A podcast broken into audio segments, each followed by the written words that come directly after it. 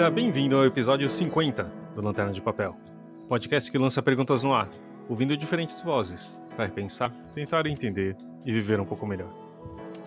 Aqui é Fábio Arara e estou com Arthur Rigazzi. E aí, Arthur? E aí, Fábio? Aproveitando esses dias de calor de janeiro, hoje no aniversário desta cidade. É verdade. Que é, é um aniversário em. no mínimo de, difícil, né? Uhum. Mas vamos aqui continuando, né? E esse, hoje... ano não deu, esse ano não deu para ir lá, né? Pegar o bolo de metro na, ali no, no, na Bela Vista. Nossa, essa, juro que é uma das coisas que eu gostaria de fazer na vida um dia. Ver, pelo menos, né? Não pegar o bolo. Poxa, algo incrível. É, tradições, tradições. E o assunto de hoje, né, Arthur? Hoje vai ser um pouco diferente. Vamos falar de design. Uma coisa que você gosta pouco, né? Eu tava pensando muito nessa né, semana porque os assuntos geralmente que a gente sempre fala na abertura, né, de tentar entender um pouco melhor, de resolver essas coisas que passam pela nossa cabeça, uh, fazer nossa nosso minutinho de pseudoterapia aqui. Mas eh, design para mim é algo tão é interessante, é minha formação, né? É, só que eu, eu, quer dizer, eu exerço em parte, mas eu não, não, não exerço tanto mas também é algo que, que me segue na vida. Mas também acho que na de todo mundo, né? Não, hum, com certeza. Eu, assim, de formação, na verdade, eu tenho um técnico em publicidade. Então eu meio que mexo, mexi um pouco com isso e agora em artes visuais. Curiosamente, artes visuais não tem quase de nada de design gráfico. Você vê até os meus coleguinhas assim, eles são terríveis nessa parte. Eles são excelentes artistas, mas a parte de design gráfico, que é uma coisa bem pragmática, né, bem utilitarista assim, eles não manjam nada, nem para fazer um um arquivo do Word bem diagramado eles não conseguem às vezes, né? com algumas raras exceções, assim, de um pessoal que também teve um, uma formação técnica na área, a maior parte se olha assim é uma desgraça, a diagramação, composição de fonte, essas coisas, então ah, mas meio que são coisas é uma, são coisas bem diferentes, né? É, uhum. Como você falou.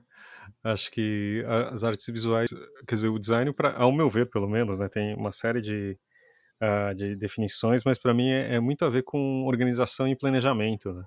Uhum. Que acho que, que arte não, não tem. Não, isso não, não, envolve arte, né? Acho que é uma outra coisa para um outro programa. Mas eu sempre eu achei satisfatório, na verdade, né? Acho que uh, essa paixão que eu tenho, que que eu não eu acho que assim que eu, que eu não, não exerço tanto porque eu não, não acho que eu seja um, um, um grande designer, né? É, mas é ao mesmo tempo se encontrar uma boa capa, um bom livro, né? Algo que eu tenho mais é, aproximação, mas também é, uma boa interface de um programa, de um aplicativo uh, ou sei lá, de um placas no aeroporto, sabe? É, um logo bem feito, uh, um objeto que funcione bem. Uhum. São coisas que para mim são extremamente satisfatórias, sabe? Só que ao mesmo tempo, é, eu não sei se é aqui, mas é, parece muito que é, é algo muito é, é, é, visto como quase acessório, sabe? Tipo, algo para uma elite ou tipo, só funciona em produtos mais caros, sabe? É, às vezes até em alguns tipos de, de, produtos ele é vendido como ah, produto com design premiado, não sei o que, sabe? Como se fosse é, é, mais uma, uma, uma característica do que a razão de existir de um produto, né? É, então, a Apple acho... mesmo, né? Eles colocam, né? Que é fabricado na China, mas o design é feito em, na Califórnia. Uhum. É, que é para é diferenciar, assim, é. né? Não, é feito na China, mas o design é americano, então é muito melhor, obviamente. É, quer dizer, todo a, o trabalho mental é feito na América, né? É. Estadunidense. Mas é, a Apple, é, para mim, também é uma paixão meio estranha, porque eu adoro os produtos, mas estão se tornando, principalmente aqui, cada vez mais de nicho, né? Uh, de, ou de um, de um grupo muito pequeno que tem um dinheiro muito profundo. Mas é, em, naquilo que, que era proposto que just works, sabe? Tipo, era só ligar e funcionava, é, é, algo muito interessante, né? Tipo, alguns. Eu gosto muito de, de, lidar com tecnologia, de experimentar, por exemplo, se você pega algum, às vezes algum Android, depende da versão que você tá, ele é um pouco, para mim, é um pouco mais atrapalhado, mas é também é questão de costume, né? Mesmo o Windows, assim, para mim é, é um pouco estranho de navegar, mas também, de novo. Mas eu acho que tem coisas que são maravilhosas de, de perceber que você entra é, numa loja assim e aquilo você consegue perceber para onde você tem que caminhar, sabe? Onde você tem que ir. Uh, eu acho que é sempre muito importante. Isso são coisas que um designer faz, né? E aqui, não sei, não é só a questão da beleza ou da arte, né? E não é uhum. elevação de, de nada. É só fazer as coisas funcionarem, né? É, assim, o, nessa parte de design de interfaces, né, a, a Apple provavelmente é uma das melhores nesse sentido de ser muito intuitiva. Né, que uhum. Eu lembro a primeira vez que eu mexi no MacBook Pro que eu fui digitar as coisas, né? E assento, assim, quem não está acostumado com o teclado do Windows é uma coisa, o da Apple é uma coisa completamente diferente. E a uhum. primeira vez que eu tive que usar o acento no teclado da Apple, eu falei, cara, por que não é assim em todos os teclados? Até que é meio difícil, assim, quando você usa um pouco o, a Apple, você voltar para o teclado do Windows, assim, por causa que a sensação é muito mais intuitiva no, de todas as formas, os teclados eles são bem complicados, né? Que é, a gente usa um teclado que é um padrão de linguagem anglo-saxão, não é voltado para o português. A gente faz algumas adaptações, mas as próprias configurações das teclas não são muito intuitivas para quem é do português. Mas a Apple até que consegue, por exemplo, o acento agudo no sistema operacional deles, a tecla de atalho está junto com a tecla E, que é provavelmente a letra que a gente mais acentua com acento agudo. Tem essas pequenas coisas que as pessoas pensam, assim, no design pensa na, na hora de fazer a... E assim, é um design de interface muito específico que eu estou falando, mas que facilita a vida de um jeito que às vezes a gente não percebe, mas tá lá. É, o problema da Apple para mim é justamente que às vezes eles querem tanto ser só ligar e funcionar que às vezes eles não permitem, eles, às vezes não, eles não permitem que a gente olhe debaixo do capô, né, para ver o funcionamento. Que às vezes você quer entender como funciona, porque às vezes você quer dar aquela ajustadinha assim para ficar mais afinado com o seu gosto, né? Porque também é uhum. é isso, você acaba padronizando as coisas. Nesse sentido, o Windows e principalmente o Linux, né? É, a gente está entrando numa seara um pouco mais específica, mas eles permitem assim que o cara que quer mexer um pouquinho ali na configuração, ele consiga fazer isso de uma forma mais fácil. Mas é, daí são também... usos diferentes, né, da tecnologia. Sim, sim. Mas também acho que toda a grande parte da interação, mesmo na criação de produto, quer dizer, o, o designer usa muito um, um computador, né? Uhum. E assim, muito grande parte, uh, acho que no, no, meu imaginário era o fato de eu ter um Mac, eu, eu seria um designer, sabe? Mas isso é uma coisa do, do, do, final dos anos 90 e que tinha uma ligação muito grande, né? Que os programas funcionavam melhor, então, assim, para eu diagramar um livro ou para usar, para, sabe, é, usar o Photoshop, coisas assim que eram básicas, é, funcionavam muito melhor no, na Apple, né? Só que hoje em dia uh, isso é bem diferente. Tem, algumas coisas muito específicas funcionam só no, no, no Mac, né? Eu gosto mais, tudo, mas é, eu acho que no momento, uh, uh, inclusive o Mac, ele se voltou contra mim e ele está na assistência faz, está fazendo aniversário já também. Mas eu estou usando o Windows nesse meio tempo. Então é, é, um pouco estranho, mas também, né? Não é o fim do pra... mundo, né? Não é o fim do mundo, sabe? É, você sempre, eu sempre vou confundir os teclados, sabe? O, o command com, com, com control, sabe? Esse tipo de uhum. besteiras, mas acho que funciona. Só que voltando, aí é, eu levantei a bola falando assim, ah, que com o Mac eu conseguiria criar, né? Então eu lembro que saindo de um emprego que eu era gerente de um restaurante chinês, né, de, de delivery, de uma marca muito famosa que, que é encaixotada. Enfim, é, eu peguei todo o meu dinheiro e comprei um, um iMac G3, aquele Blue Bond que chamam, né, que é tipo, parece um capacete azul, translúcido, né? Acho que foi, foi o primeiro iMac, o computador que quando o Steve Jobs voltou, enfim. E eu falei assim, nossa, a partir daquilo eu estaria entrando no mundo do, do design, enfim, né? Porque também era saindo desse lugar, eu, tinha, eu falei, eu vou voltar para minha área, né? Então, era design, fui trabalhar numa micro agência de publicidade e tal. E, e, assim, só que ao mesmo tempo ele tinha o pior mouse do mundo, que era uma bolinha, você lembra disso? Uhum. Que tipo, ele era circular e você pegava na mão, você nunca sabia, você tinha que olhar para ele para saber se você estava clicando ou não, né? E tipo, uh, os, o mouse era também tinha essa coisa de ser minimalista e não tinha botão direito, né? Que é uma coisa que nos, nos Windows sempre tiveram, durante, já é muito mais simples, etc. Mas enfim, mas algumas coisas e entrando nesse mundo e, e eu descobri o que sabe voltei a estudar etc tal.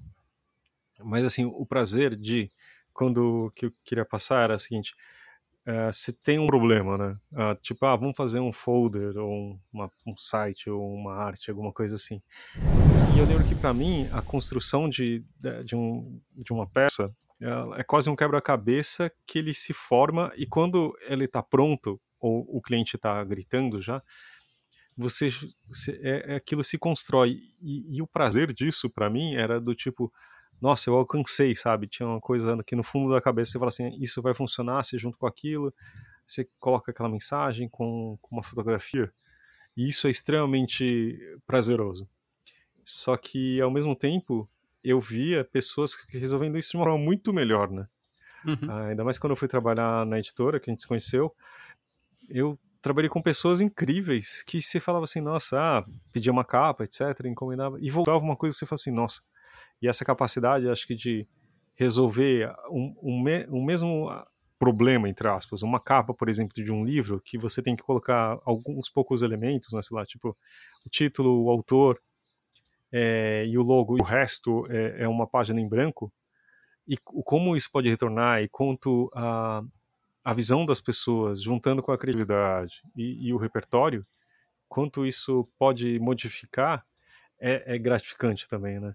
Eu acho que por isso que também quando, quando você pega alguma coisa visual, e eu não sei, aí você, você me fala mais, que você acho que conhece mais teoria do que, com certeza conhece mais teoria do que, é, é quase, tipo, da, das coisas se encaixarem, da beleza e da, daquilo de, de trazer a mensagem de forma clara para você, né? Falar assim, ah, esse é um livro que se trata em alguns segundos você consegue perceber, né? Tipo, o, o que está ali dentro, a mensagem ser passada, o, tudo de uma forma, entre aspas, somente visual, né?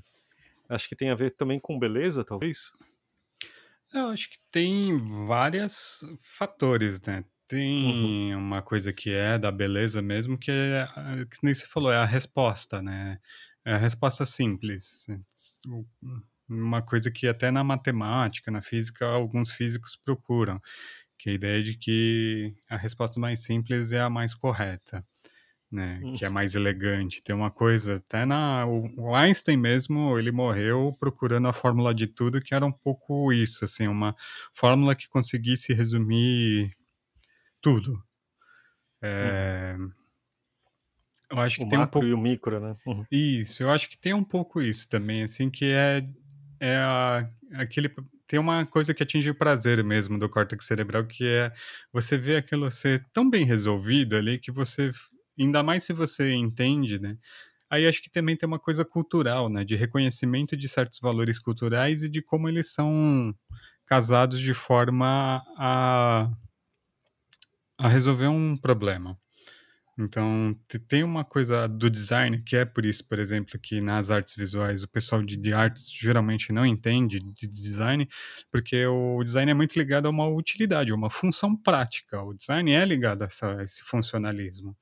E é, e é, parte integral dele, você não consegue dissociar. Quando o design se dissocia muito da sua funcionalidade, ele perde sentido, né? Se torna kit, se torna uma coisa excessiva, né? Se torna, não se torna prático, tem uma série de problemas que acabam envolvendo. Então eu acho que tem um casamento da beleza, né, da coisa que é bonita por ser bonita, mas também com uma questão prática de utilidade. Ela é, ela funciona bem, assim, ela é ela exerce bem a sua função e ao mesmo tempo ela é bonita pela elegância dessa solução. Eu acho que o prazer do designer, né, também falando por mim que já fiz algumas, já cometi algumas peças de design, é, é encontrar essa solução. Realmente, você está diante de um problema e você está tentando resolver esse problema, chegar numa solução que seja uma resposta simples e ao mesmo tempo elegante. E eu acho que todo mundo, quando vê uma peça que é feita muito bem feita, ela vai perceber isso, né? O, o iPhone se tornou padrão para os celulares modernos, né? Até hoje a gente ainda não conseguiu quebrar com o padrão estabelecido pelo primeiro iPhone por causa disso, assim, ele é um objeto muito elegante, ele resolve as coisas com muita simplicidade, literalmente ele só tinha um botão quando ele foi feito o primeiro iPhone. Depois eles tiraram até esse botão porque eles viram que não tinha necessidade. Mas a ideia da tela preta, né, aquele monolito preto, em que você não precisa ter nenhum teclado, nenhum fio, nenhum mouse e você consegue ter as mesmas funcionalidades, né? A ideia do touchscreen é uma sacada incrível. Tanto é que fez sucesso, não só porque é bonito, mas porque é muito prático.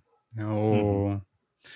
um, eu até vi uma vez um quadrinista falando que o, pro pai dele foi a melhor coisa que aconteceu, o smartphone e os tablets, né? Depois. Porque literalmente ele só precisava de um botão e o resto era tão intuitivo que ele não precisava de um curso para fazer.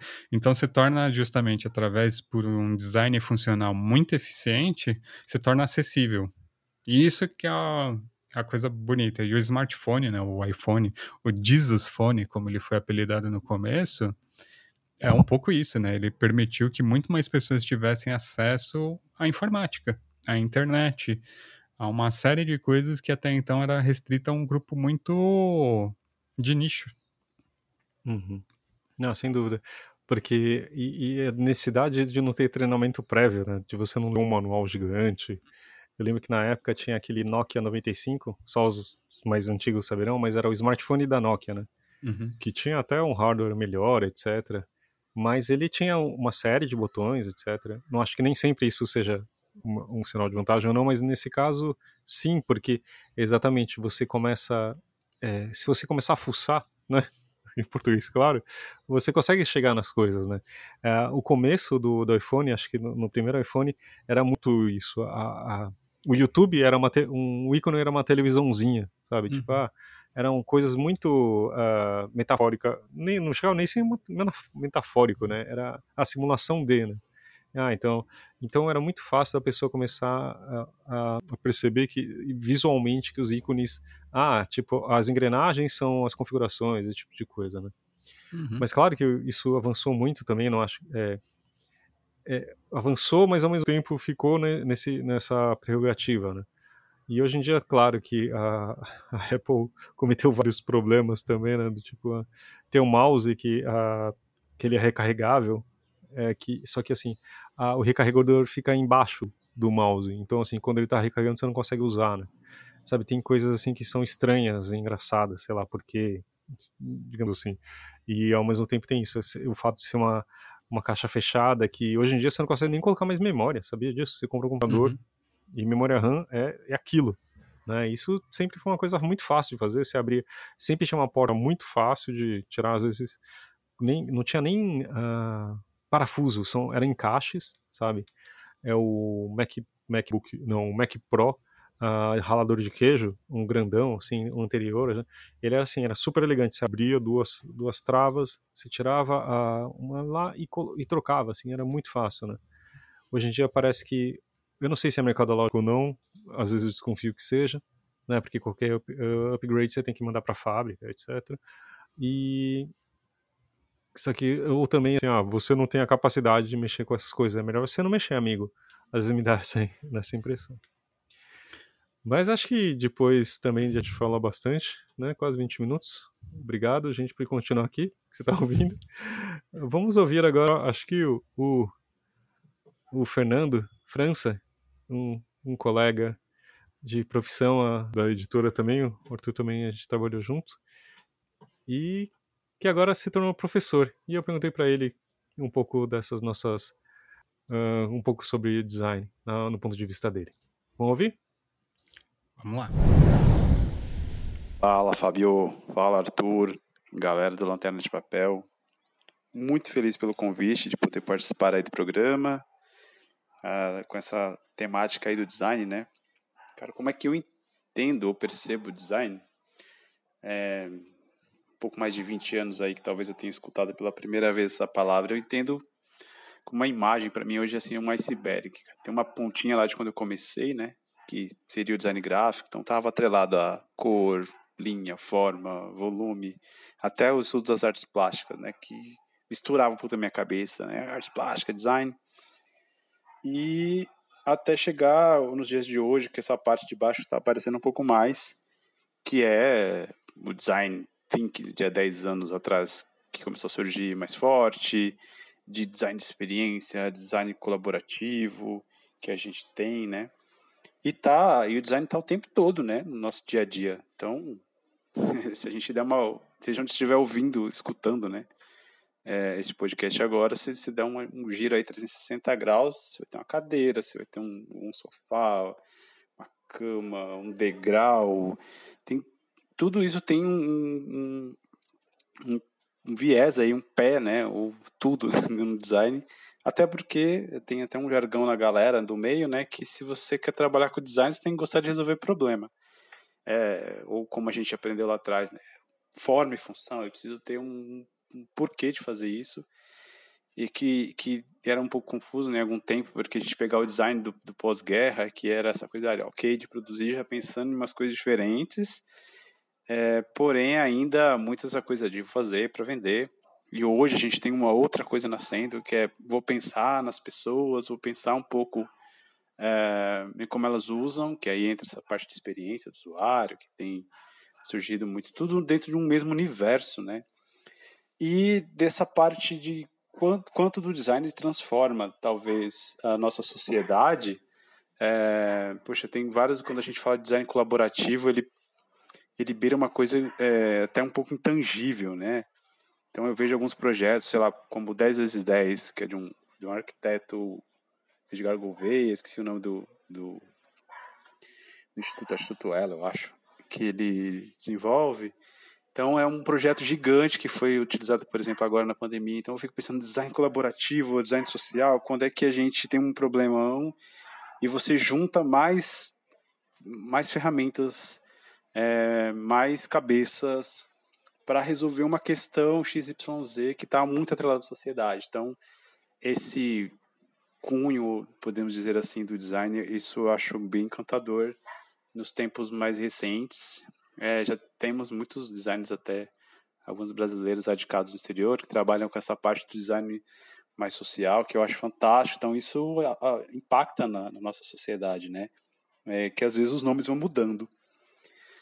É, particularmente na minha vida pessoal e profissional, o design ele é, ele entra como a maneira que eu penso para resolver é, relações, projetos. Então, foram um pouco mais de 10 anos no mercado, quase 10, não, vou exagerar, mas 8 anos já na educação. Com, com essa coisa do ensino é, que tem ali um pé no design, mas também tem multimídia, tem game, tem é, design de game, design digital, então tudo tem o design, mas como é que então eu vou projetar para o digital? Como é que eu vou projetar para o papel? Como é que eu vou projetar para a experiência, para alguém que vai ainda visualizar aquilo? É, então sempre esse, a maneira de pensar que a gente viu de como é que eu vou juntar as peças das coisas, eu acho que que é o que ainda reverbera no meu dia a dia, nas relações, e como elas se fundamentam, encaixam. Então, é, eu não sei ainda do que vai aparecer do design assim, enquanto o conceito maior, que, que eu às vezes não consigo tangibilizar isso, porém, acho que ainda do iceberg talvez a gente não tenha é, visto tudo ainda do que essa, esse conceito pode vir a colaborar com todos nós, nossos processos e nossa experiência de convívio enquanto sociedade. Acho que é isso. Um abraço, gente. É realmente o que o Fernando falou de que é, a gente só percebe uma, uma, parte muito pequena, né? É, é, como se fosse uma parece é, quando a gente fala com uma força invisível que está atrás de tudo. Mas eu também estava pensando que ah, toda intera é, para mim o design também é a questão da interação. É tudo que a gente interage como produto, né? Ao abrir uma gaveta, é, como que aquilo foi projetado e, e o puxador vai funcionar ou não. No caso da minha aqui, ele é só uma bolinha, então no, algum momento sim, mas o quanto ele encaixa no dedo, né? Ele foi feito para minha mão. Só que, por exemplo, é, como é antigo, ele não tem aqueles trilhos, ele é madeira com madeira, assim, sabe? Não sei se ouviram agora, inclusive. Então, ele poderia funcionar melhor, mas assim, ele é muito pesado. Em, em gavetas mais novas, é muito mais leve, né? É, e às vezes tem aquela, aquele mecanismo que não impede de, de bater também. Ou a cadeira, o fato de como que ela interage com suas costas, né? Como que a, a sua postura fica em relação a ele. E até os livros ou objeto, objetos impressos, né? De um cardápio, de um delivery, sabe? Ou, sei lá, um imã, qualquer coisa assim, deveria passar por isso, pelo menos, né? E, e para mim a impressão que, que dá é assim, uh, que um design bem feito, ele é, me gera desejo, que claro que é uma das coisas do capitalismo, né, de vontade de comprar, sabe? Vontade de comprar um, um Samsung Galaxy S21 Ultra ou um iPhone 12, é um pouco isso também, aquilo que você quer, aquele objeto que, que parece extremamente bonito, mas extremamente desejável também, né? Você, você tem aquilo para gastar também, né? Claro que o, o, design tem uma ligação muito forte com, com o capitalismo, né? Não tem jeito. É, mas também é o fato de aquilo funcionar e te informar as coisas, né? Então, assim, um livro, tudo bem, ele vai te querer te fazer que, que um, do, um, dos desejos por trás do editor que é, encomenda para um design gráfico que aquilo seja desejável e você vá comprar, né? Se olhando na internet ou na livraria. Né? Então, mas é quando tudo isso uh, consegue entrar nesse quebra-cabeça também que o Fernando comentou, é algo também que, que as coisas funcionam, né? E funcionar, inclusive, quer dizer o que que funciona para uh, é, para o melhor objetivo que aquilo faça, que seja uma coisa que não seja complicador, não seja intrincada, que você tenha que, sabe, dar vontade de jogar aquilo na parede, naquele objeto, para não funcionar, né? Uma das coisas que eu acho mais belas, por exemplo, em termos de design de produto, é o descascador de, de legumes, sabe? Uhum. Porque é uma das coisas mais incríveis, porque é, é, é, tipo, quem que pensou naquilo, né? Que, que, que, que movimenta de acordo que o, o legume, ele não é uma coisa retilínea, né? Por isso que aquele negócio funciona bem, porque ele se adapta de acordo com todas as coisas da batata. Tem aquele negócio do lado para tirar as imperfeições daquele legume também, né? E, e como funciona na sua mão, sabe? Isso que para mim é quase um, um ícone do que pode ser um, um, um bom produto, sabe? É, eu acho que, assim, para mim o design também tem muito a ver com uma questão de narrativa, né? O design, ele tá te contando alguma coisa. Ele... Uhum é, o design bom, ele conta para você diretamente, né? Aquele objeto, né? Não importa se é um texto, se é um livro, se é um descascador de legume, ele vai te contar de cara assim é, o que ele é e para que ele serve, né? E mais uma coisa que ele vai te contar é, é por que, que você de, deveria usar aquilo, eu acho que é um pouco isso. É uma narrativa que se constrói visualmente no design, e não só visualmente, mas também na sua forma tátil, né? na sua forma prática. Uhum. Eu estava pensando um pouco numa artista gráfica que eu gosto bastante, uma designer, se chama Annie, é, Annie Watkins, se eu não me engano, que ela, na verdade, ela faz objetos cênicos para filmes. Só que ela só uhum. faz objeto cênico de design gráfico, né? São materiais gráficos. Ela fez uhum. toda a parte de papelaria do Grande Hotel Budapeste, ela fez também do Ilha dos Cachorros. Ela está bem ligada ao Wes Anderson, como você pode perceber. E assim, é interessante o processo de produção dessas peças, porque são peças que não têm funcionalidade no mundo real.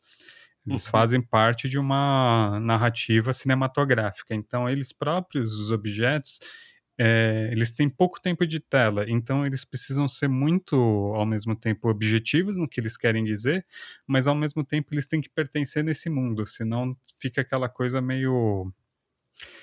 É, como. É, é, uma coisa meio feita no paintbrush, né? Pegar uma foto e passar um paintbrush por cima. Não é um comentário político, mas é...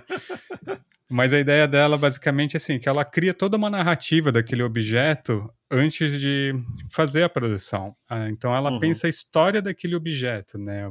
Quem escreveu, por onde ele passou, qual é o contexto do tempo né, em que ele é apresentado, e mesmo assim, daí também essas coisas práticas, né? Quanto tempo ele vai ficar exposto em tela? Qual vai ser a legibilidade dele para o espectador, né? Porque uma coisa é você ter o objeto na mão e outra coisa é você estar vendo o objeto numa tela de cinema. E ela é uhum. muito boa, assim, os trabalho dessa mulher eu recomendo, assim, é muito bonito, eu até estou desejando o livro dela, porque ela cria essas soluções para objetos que são cênicos, né? Eles só têm esse propósito cênico, mas são capazes de concentrar uma história muito grande nela. Então, assim, ela resolve esses problemas, justamente, né? Resolver problema, que nem o Fernando falou, né? Solucionar problemas de uma forma muito é, bonita, porque tem um exagero ali, tem um flerte com o kit, né? dessa coisa que é desnecessária, mas ao mesmo tempo que está integrada na narrativa cinematográfica. E e me dá prazer ver os trabalhos dela por causa disso. Assim, eu reconheço de onde eles são e eu falo, nossa, eu, se eu não soubesse que é uma artista fazendo isso, eu acreditava que aquilo fazia parte do filme, né, daquele mundo. É, eu acho que o design gráfico é, é muito isso, né? É essa capacidade de contar narrativas no objeto que ele está fazendo o design de uma forma que fica tão integrada que você às vezes não sabe é, separar. É, o design colaborativo que o Fernando falou, eu acho muito importante por causa disso, porque ele parte do pressuposto que todos vão utilizar aquele objeto de alguma forma. E através da sua colaboração, né, é, você consegue então tornar aquele objeto mais acessível, né? A narrativa se torna acessível a mais pessoas. Isso eu acho uma coisa fantástica. Eu lembro de um arquiteto, acho que ele era um urbanista, não sei se era o Lúcio Costa, quem que era, que quando ele ia projetar um plano urbanístico, a primeira coisa que ele percebia assim no no coisa era o caminho que as pessoas faziam, né, que sabe aquelas trilhas que ficam nas praças, né, assim que o pessoal uhum. corta caminho, e daí ali ele mandava pavimentar. Porque ele falava, não adianta eu fazer um plano urbanístico se não vai atender as pessoas que moram naquele espaço. Provavelmente não é o Lúcio, porque o Lúcio fez Brasília, né? E Brasília não é o melhor exemplo.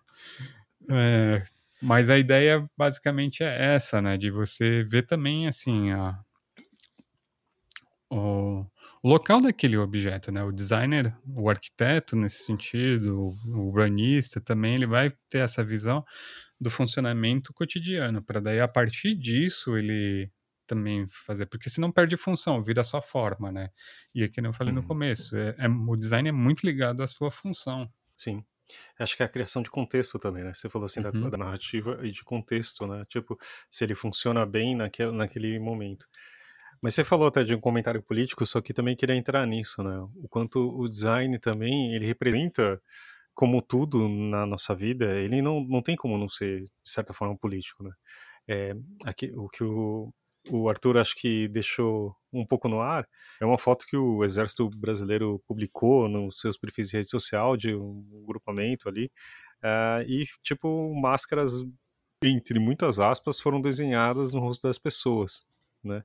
E tipo, é, mas é, para mim tem uma coisa muito interessante e que a, a precariedade que é imposta, pelo menos nesse governo, etc. Eu sei que não é de toda uh, do, da, da, direita, digamos assim, ou da extrema direita, para ser mais preciso, é, mas nesse caso é toda uma precariedade e eu acho que está muito ligada é ao anti-design quase, sabe?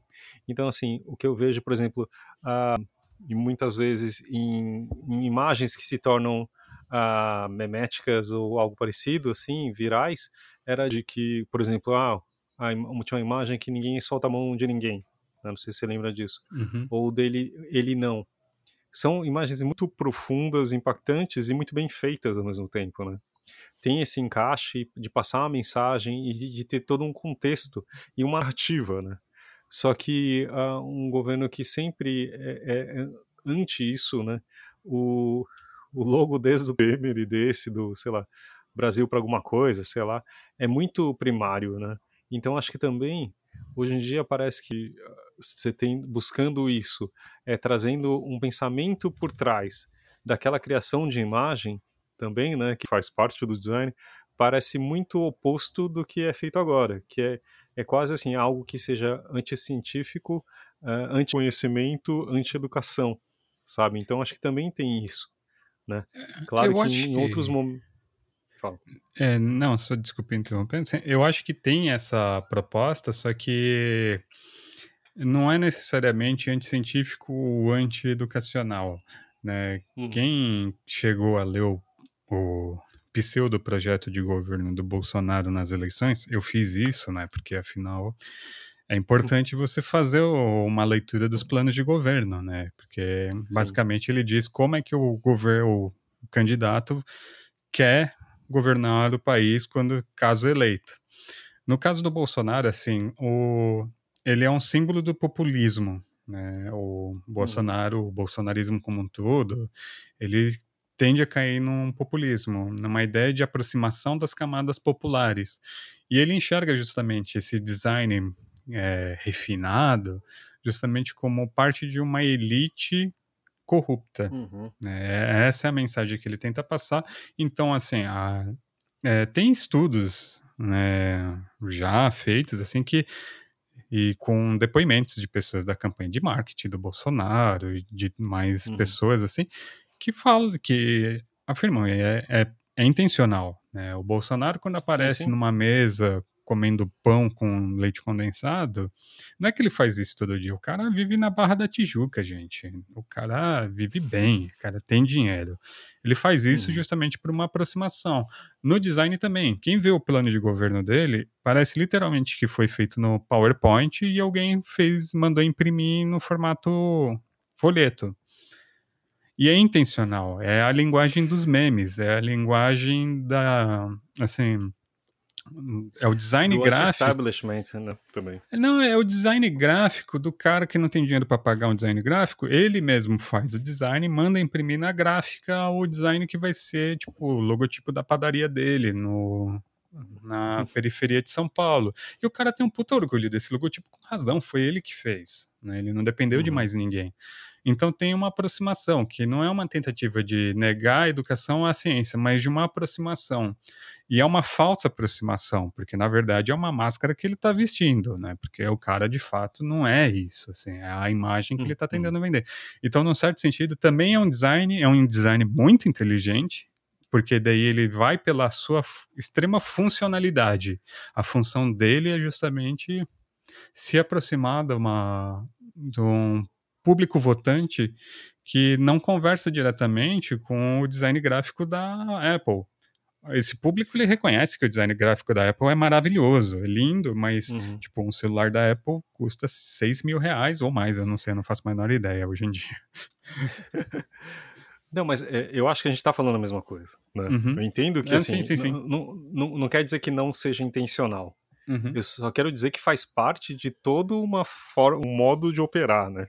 Uhum. Porque é exatamente isso, que, que a, essa é, precariedade não quer dizer que não seja porque não foi pensado para isso, né? Uhum. Acho que toda essa, essa, essa cara que eles impõem, né? Toda, uh, toda essa imagem que é passada também tem, tem todo um aspecto de construção, né? Tipo, é do bom dia do WhatsApp até aquilo que foi feito em casa e, tipo, eu fiz por mim, é, não, eu não sou parte do que era antes, né? Que era tipo que, por exemplo, ah, o, que, que era construído, que tipo que todo uh, o design às vezes é, é, uma coisa elitista e muito ligado, eu não sei porquê, mas é, tipo à esquerda. Né? Só que também queria falar que isso não nem é, nem é sempre isso. Uhum. Por exemplo, em, tipo tem, tem coisas lindíssimas. A gente vai sim falar de nazismo, mas assim, tipo Goebbels fez, a, a, os filmes que foram feitos na época de, da propaganda nazista, sabe? Acho que Olímpia, né? Tipo, são lindíssimos, né? E tem, tem isso também.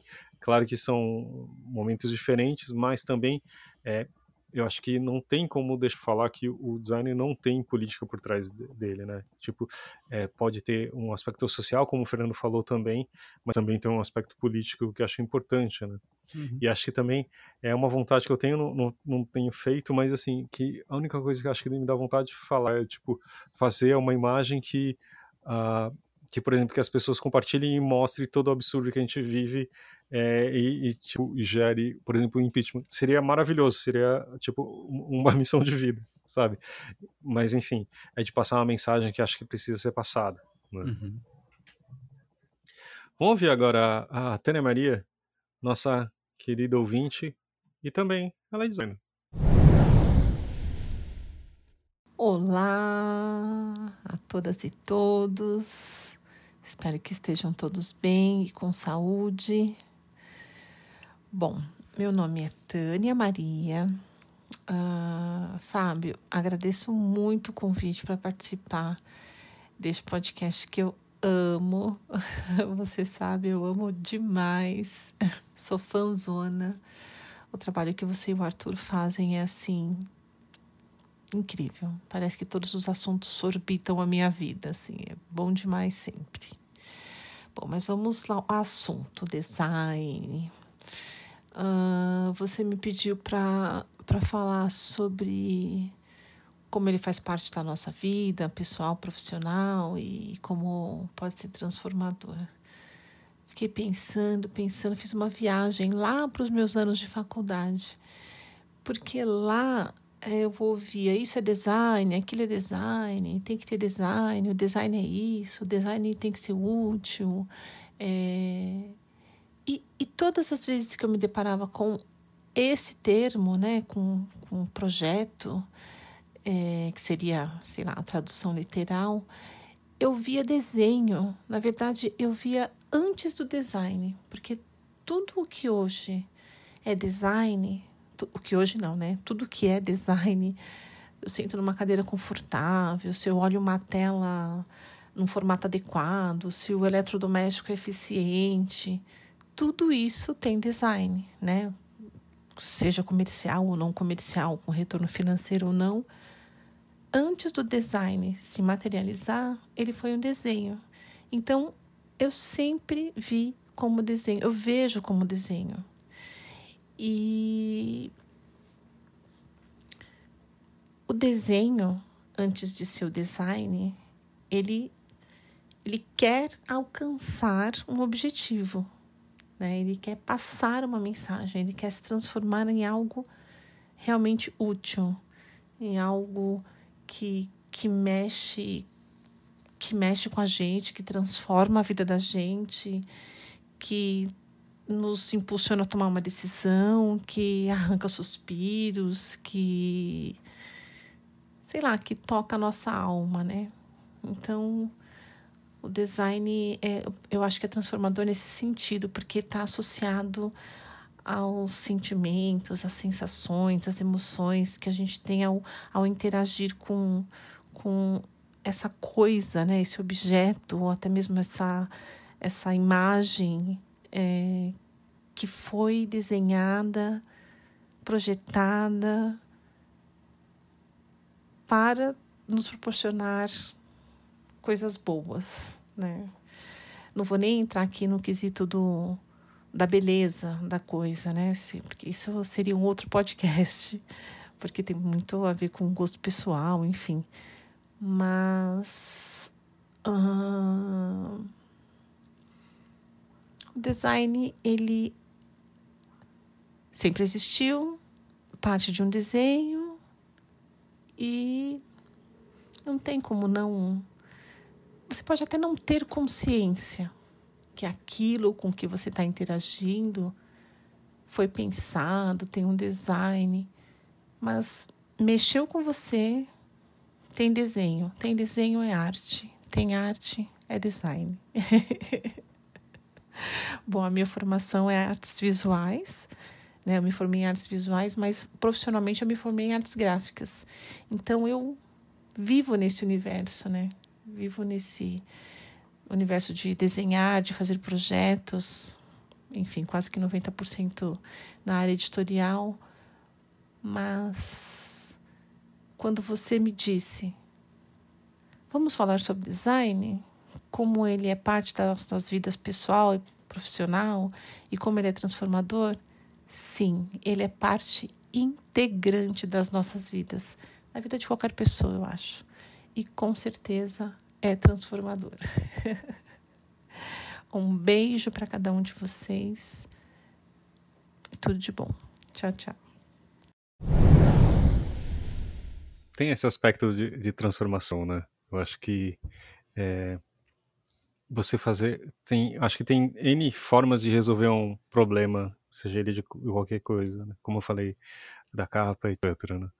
E mas e de como você fa você é o agente dessa transformação quando você está criando em cima disso, né? Claro que é muita coisa envolvida, sabe? Escolher a cor correta que funcione melhor, né? Acho que tem eu tenho uma admiração muito grande pela por Bauhaus, por Gestalt, etc. Eu acho que tem, é, enfim, N coisas envolvidas, mas assim, e, e, realmente eu acho que se você conseguir transformar quem o outro lado que está recebendo aquilo, eu acho que tem muito é uma das coisas mais interessantes de, no, no, nosso trabalho, né? Quer dizer, eu falo nosso ou do que já foi meu trabalho, enfim. Então assim, tipo conseguir uma capa e, e, as pessoas gostarem daquilo, eu acho que é muito interessante, né? E acho que faz um pouquinho né, de, de, dessa transformação. Às vezes também aquilo, a imagem do ele não, por exemplo, que foi mais é, é, compartilhada, seja algo mais importante assim, mas sim vontade, por exemplo, de criar cartazes, né? A gente não tem muita, a gente não tem mais essa uh, esse, esse hábito, digamos assim, a gente nem pode em São Paulo mais, né? colocar cartazes, mas eu acho uma das coisas mais interessantes de estar na rua, sabe? Mais do que um outdoor que está ali gritando, mas tem um espaço é, fechado, menor, que, que você quer passar algum tipo de, de mensagem para quem está recebendo, né? Eu acho que isso, para mim, eu acho que talvez seja um pouco da intersecção que da arte e do, do design, né? São coisas que têm finalidades bem diferentes, a arte, eu não sei nem se eu posso falar que tem finalidade, tem, Arthur? Mas acho que o design, eu acho que tem, tem isso de, de, de se você conseguir nos alegrar a pessoa te trazer um pouco de um sorriso, eu acho que, nossa, ficou bem brega isso. Mas enfim, eu acho que tem essa coisa transformadora ou das pessoas pensarem em, em relação àquilo que, que você está expondo, né? Assim, você tem, a gente tem mais umas seis horas para discutir sobre a finalidade da arte ou não, e ainda assim não chegar numa conclusão, a gente pode até entrar nessa seara, mas eu evitaria. É... mas assim, do design eu acho que tem uma coisa que é fundamental que é, é tá dentro do ramo da comunicação, no sentido justamente de comunicar algo. E para você comunicar, você tem que fazer um, um uso de uma linguagem comum, né? Eu acho que um, e nisso é o aspecto cultural muito forte do design, que o designer ele precisa conhecer muito uh, o mundo com quem ele está falando. Né? É, obviamente tem a possibilidade de às vezes um designer ele conseguir atingir o mundo inteiro. É só pensar, por exemplo, no símbolo da paz, o símbolo hippie. Né? É uma, uma uhum. coisa que você reconhece mundialmente, assim que também depende de uma outra série de fatores, né? De um, Hum. É... Nossa, esqueci o nome é. agora. É. Uma visão de mundo comum ali do momento para você conseguir é, ter essa comunicação. Uhum. O bom designer, acho que, no mínimo, ele vai conseguir comunicar com a sua comunidade mesmo, né? com as pessoas próximas. E ele vai entender isso e ele vai conseguir, às vezes, fazer isso de uma forma tão é, ao mesmo tempo simples, mas também tão eficiente que é, às vezes isso ultrapassa os limites das linguagens e, e culturais. É, e nesse aspecto é realmente transformador quando você é, vê um design muito bom, assim, você sente que aquilo está se comunicando de uma forma muito fluida com você. Não necessariamente por uma questão visual ou verbal, mas às vezes por uma coisa física mesmo, tátil, né? É, de você pegar e você automaticamente já sabe o que, que você tem que fazer com aquilo. Eu acho que é, é muito importante isso. Acho que o ser humano inventou a pedra lascada para cortar as coisas, mas o design começou mesmo ali quando o cara inventou o cabo para essa faca, né? Porque daí tem uma questão ergonômica mesmo de tornar aquela função mais é, eficiente e também mais confortável. Né? Eu acho que tá um pouco a lógica está um pouco nessa raiz mesmo cultural. Tanto é que eu acho engraçado assim quando você viaja para um outro país, né? Quando você chega no aeroporto de outro país, a primeira coisa que eu noto assim é, é como o design gráfico das placas são diferentes. Sim, é, Assim, tem uma diferença meio é, não necessariamente gritante às vezes, mas assim tem alguma coisa ali que você olha e fala, nossa, tá, tem alguma coisa de, que eu não estou entendendo plenamente.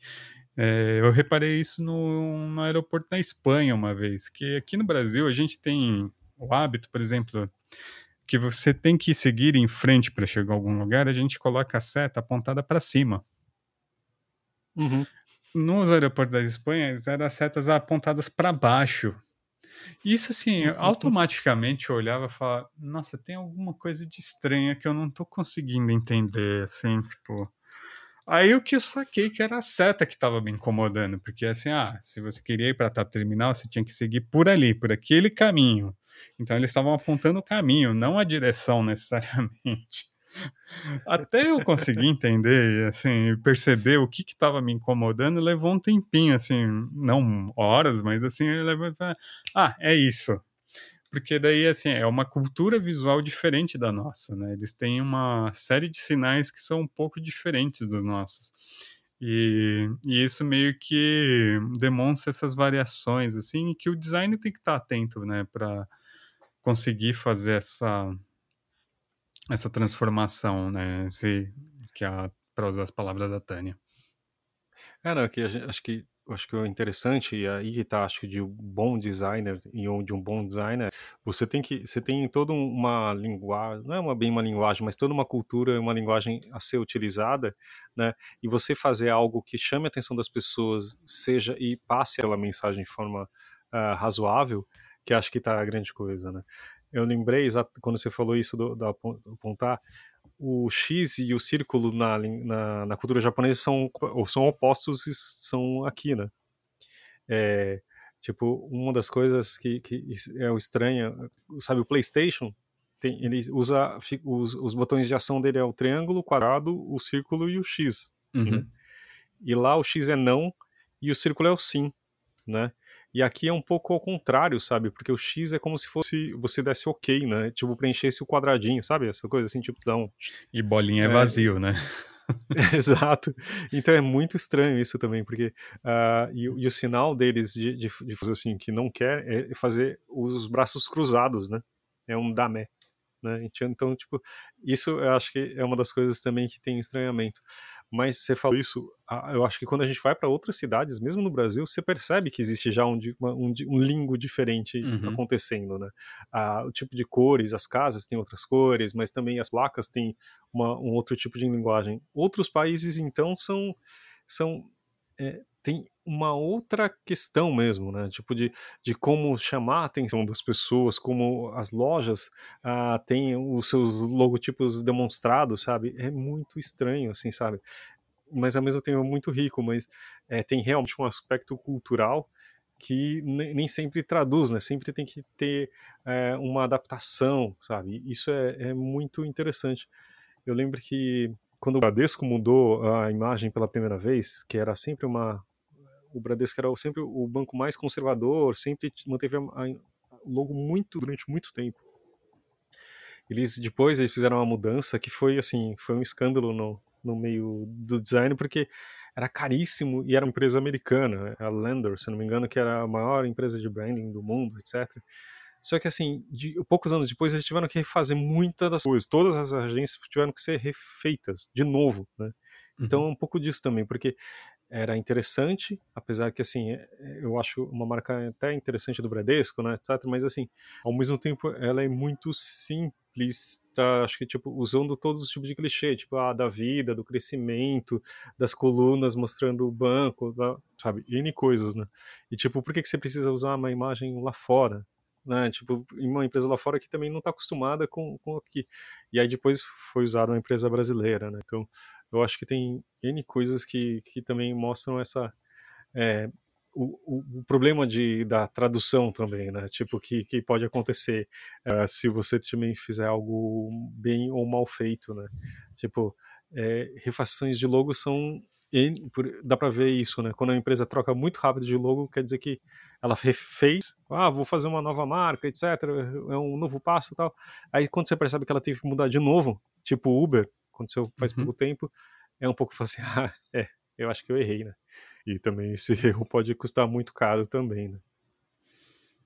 Eu espero que a Google perceba o erro de ter trocado os ícones de celulares deles e refaçam, porque são horríveis esses ícones novos deles. É, eu, não, eu, acho que assim, eu nunca admirei o Google por esse ponto, sabe? Eu acho que pelo menos é consistente mas não quer dizer que sejam bons, né? Não, esses últimos, essa última versão, eu acho um horror, porque você não consegue diferenciar os produtos deles próprios, né? Uhum. O Google Calendar, assim, tipo. Gente, antes era um calendário, era simples de você identificar. Hoje em dia é um quadrado com 31 dentro. E é muito parecido com o símbolo do Google Meet, que é muito parecido com o símbolo do Gmail. Então, assim, eu olho e falo, gente, que, que coisa horrorosa que eles fizeram. É, né? Não, e realmente isso, o nosso celular é quase, infelizmente ou não, é quase a nossa interação com o mundo, né? E quando você tem essas alterações, são muito complicadas, né? Ao mesmo tempo, às vezes, é, quando você desenha tudo, para mim é, é, parece que eu tô com um aparelho novo, né? Uhum. Ah, quando tem um update, mas ao mesmo tempo quando se, se é muito é, radical ou tipo perde tudo aquilo que ah, que já tinha conquistado antes, você, você não reconhece mais, você fala, nossa, é muito confuso, né? Você fala assim, meu, onde eu tô, para onde eu vou e que botão que eu aperto, né? Aí você fica abrindo o programa, não, não é esse que eu quero. Eu só queria ver minha agenda, né? Então, eu acho que tem essa essa problema é muito fácil, acho que a gente perceber quando um design é bom ou não, porque eu acho que você tem que é, o, aquilo de você tentar e errar, tentar errar, é, são feitas de diversas formas, né? Quando é algo claro e bem feito, aí não, não tem mais jeito, né? Uhum. Acho que até em logo, sabe? Um, um, exemplo que eu gosto é a da FedEx, que tem aquela setinha dentro do, do espaço vazio, sabe? Uhum. Eu acho aquilo muito interessante, porque muita, muitas vezes você não percebe, mas mostrando assim que, tipo, é de, de um ponto para outro e a seta mostra essa direção, sabe? Metrô, acho que do de São Paulo também acho que é, que é muito interessante. E um exemplo que eu acho até hoje estranho, que é do Itaú. Você sabe o que quer dizer Itaú? Não. É pedra preta. Ah, é do né? Guarani? É. E aí. Antes o logo do banco era né, em preto. E agora não. Então, não sei, é um pouco estranho, apesar que ninguém sabe o que significa Itaú. Mas eu acho algo engraçado também, né? Mas enfim, isso. E aí também, não sei se é gosto ou não, mas funciona. E acho que eles não estão mais pobres por causa disso. Né? É, acho que eles estão. Então tá tudo bem com, com eles. Eu acho que, que tá bom já, né? Acho que vocês já, já, já ouviram bastante a gente falar sobre isso, mas é, eu só queria fazer a última coisa. Uma das coisas que eu acho mais prazerosas também é o canivete suíço. Sabe? Ah, eu acho, uhum. eu acho que é um dos produtos mais bem desenhados e uma invenção maravilhosa e é satisfatória e funciona durante muito tempo. E é eu acho que vai ser uma coisa que talvez fique pro meu filho.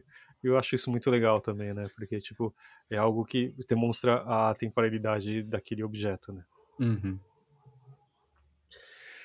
Acho que é isso. A gente pode falar. Acho que uh, eu queria até convidei alguns amigos uh, para participar. Só que eles uh, essa semana não calhou, né? Que eu queria falar depois mais de design editorial, né? Que é uma especialidade da Tânia, mas também de, de uns convidados que a gente teve e não puderam por problemas de agenda não participar essa semana.